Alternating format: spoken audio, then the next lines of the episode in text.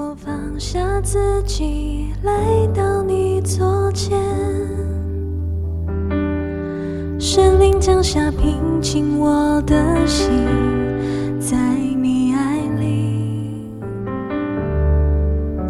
天赋你为我重新的生命，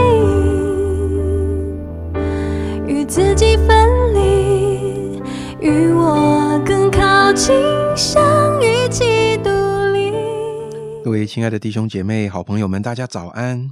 我们今天一天一章真理亮光，来到耶利米书的二十七章。好，那我要为各位来读第一节到第七节。那还是邀请大家尽量都能够把整章啊都读完。好，耶利米书二十七章的第一节，犹大王约西亚的儿子约雅敬登基的时候，有这话从耶和华临到耶利米说：“耶和华对我如此说：你做绳索与恶，加在自己的颈项上，借那些来到耶路撒冷见犹大王西底家的使臣之手，把绳索与恶送到以东王、摩押王、亚门王、泰尔王、西顿王那里，且嘱咐使臣传与他们的主人说：万军之耶和华以色列的神如此说：我用大能和生出来的膀臂，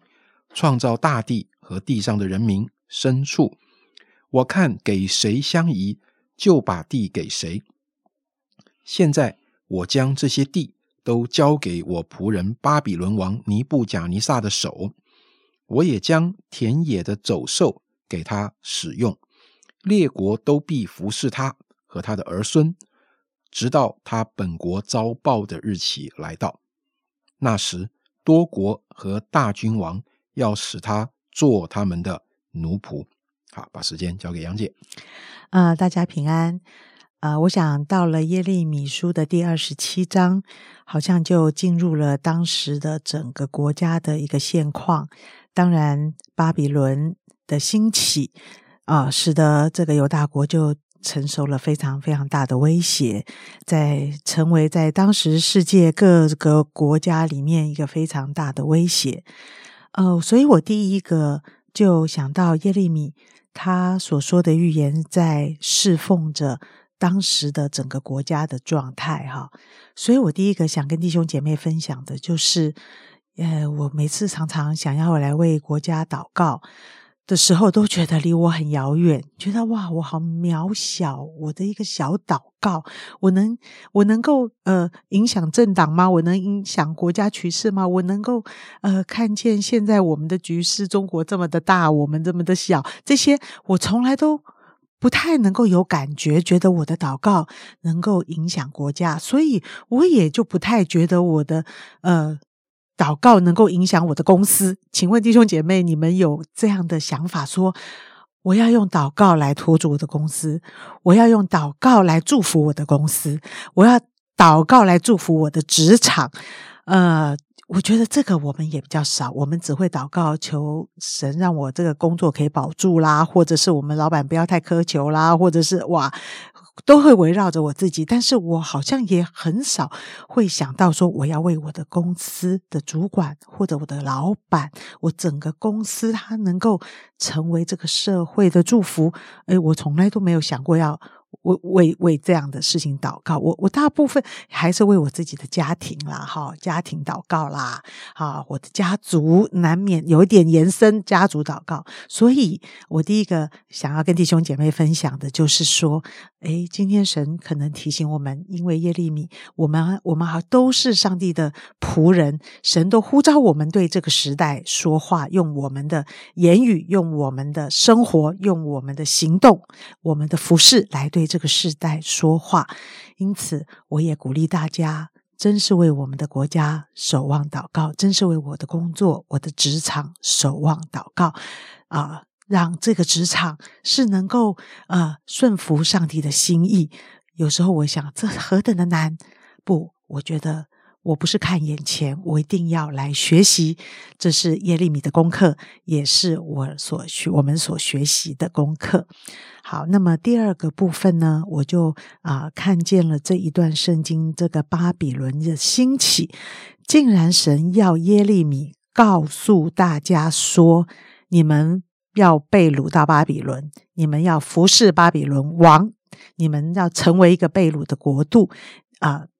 这一件事情是我的心意，这件事情就是这样啊。呃，我知道在耶利米书啊，不管南国，不管北国，呃，神常常兴起亚述，兴起巴比伦来责罚他的孩子，不是因为亚述多么讨神喜悦，也不是巴比伦多么讨神喜悦，他们都是罪恶满贯的民，但是。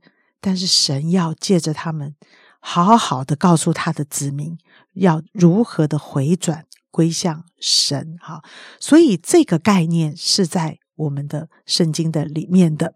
所以约雅敬跟约雅金的时代呢，其实也曾经被巴比伦已经掳掠两次。所以列王这讨论呢，是希望怎么样来胜过这个巴比伦。好，所以其他的先知们都说。不会的，我们的神必定得胜，我们必定把这些被掳的百姓夺回来。我们是大有盼望的，神神一定得胜的。但是耶利米他却说，神决定，神有极大的权柄，决定把列国交在巴比伦的手中。这是唯一的道路，这是唯一可以存活的道路。好像神也还要叫耶利米身上有一个恶，好，这个恶呢要交给这些世界的各国，好，是这个恶就是巴比伦要给列国的，实际上是这位耶和华神要给我们所有人的恶。国际的局势不管多强大，这些都不是重点，真正做决定的是这位神。耶路撒冷和列国所面对的是神要给我们的环境，而巴比伦也只是神的仆人、神的器皿，来被神使用。所以世界的局势是因为百姓不听从先知所说的话被掳。所以啊，好像在这一段的经文里面，我想跟大家分享，好像恶者看似得胜。好像那一个那些大恶人却好强大，但是今天神兴起他们，绝对有这一个作用。其实一切的结局仍然在神的手中，所以在先知书里面给我们一个新信息：谁强大，谁作恶多，谁要被神惩罚，这些都不是你跟我能够决定的。上帝的。心意自有他的心意，自有他的能力。神兴起巴比伦亚述，我在想，哇，这真是一个很可怕的事情。但是，他其实有神有一个非常大的重点，就是他要借着他们来责备他的子民。他唯一的期待就是人要回转归向神，而悖逆的结果跟下场是很可怕。所以，我又再次的体会到，在旧约律法的限制与规范的里面，我们可以发现、体会自己没有办法完全守律法。当我守不了律法的时候，哇，我的下场真是一件非常可怕的一件事。所以这两天，我特别能够感受到耶稣基督为我们喝的苦杯。耶稣基督，他给我们真正的自由。让我们真实的愿意明白律法对我们何等的宝贵很重要，所以今天又再次借着整个国家社会的局势，巴比伦以及犹大灭被巴比伦来灭亡的这些事情，神兴起敌国来责备他的孩子的时候，主啊，求你让我有一个更柔软的心，而不是骄傲自大。继续在判断这些局势，自以为我们的神怎么样，我们的神怎么样，而是我珍惜耶稣给我的恩典，我谦卑在上帝的手里，神在整个世界的局势里，我珍惜，谢谢主，还给我平安自由，可以传扬福音。在各地的战乱里面，在人极大的痛苦的里面，神还给我们这样的平安与自由，以及可以享受到十字架所给我们带来那个心灵的平静宝贵。使我们懂得悔改这件事是一件蒙受极大祝福的，使我不再强嘴，只使我珍惜遵行上帝话语，以至于我可以跟随神，以至于我可以脱离那个强权对我的辖制。啊，我我我我真的相信。如果我是一为人父母，我的孩子不听话到这种程度，我任凭外面的人欺负他，其实我的心也是何等的疼痛。但是，但是孩子不悔改，我能够怎么办呢？我能够怎么办呢？所以，我在这一段的圣经里面，看见神兴起巴比伦，看见先知。在所有人都反对的一个想法里，大家比较喜欢听的信息是：我们的神得胜，我们一定会胜过巴比伦的。这是多么受所有的人欢迎！我们需要信心喊话。但是耶利米却把神的心意说出来：你要成为被掳的子民，你才知道回转归向神是何等宝贵的一件事情。好，谢谢杨姐。杨姐一开始今天选择一到七节的时候，我还诶有点蛮讶异的感觉，好像诶怎么就这么一段？好，那又是那个耶利米负二，用这个二来来作为一个信息的传达。然后我们看见现在列国暂时好像是自由的，但是神借着这样的一个预告，好，这个行动式的预言来告诉他们，尼布甲尼撒马上就要把这个恶。跟这个绳索捆绑啊，在列国的这个身上，所以好像列国他们啊，刚刚提到的这些地方，好，他们现在自由，即将在巴比伦兴起之后就失去自由。所以巴比伦兴起之后，他变得好自由啊，使列国不自由。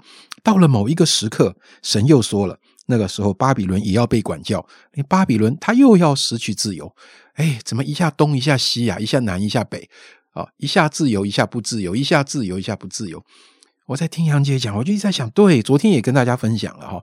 但是自由到底是什么？自由绝对不是放纵嘛，哈。自由也不是啊，没有人管，自由自在。我觉得真的真实的自由是在那位赏赐自由的上帝里面，神把他的恩典。神把他的路赐给我们，神把他的一个心赐给我们。我们跟这位神连在一起的时候，我想那是最大的自由。那个自由是不会被这个外面的局势，不管是国际的局势，我们个人的环境来限制的。不管今天你觉得你的生活自不自由，是不是常常被约束、受迫于什么情况？但是我相信。你祷告的，你仰望的，你敬拜的是一位真正让你自由的神。主啊，谢谢你，谢谢你脱去了我们的残累，卸下了我们的恶。主啊，我感谢你，你让一切凡劳苦担重担的人可以到你的面前来。主啊，你要使我们得享安息。耶稣祝福每一个仰望你、听你话的弟兄姐妹，可以在真实的与你的互动里。找到真正的自由，我求你帮助那一个在环境上、可能在体制上、在在在任何其他地方寻找那个短暂自由的人，他们的心有被打开的机会，他们会到你的面前来，因为我们相信只有你是那位为我们负恶，也真实能使我们脱离重恶的那一位上帝。赞美你，奉耶稣基督的名祷告，阿门。把自己全人交给你，全。心交给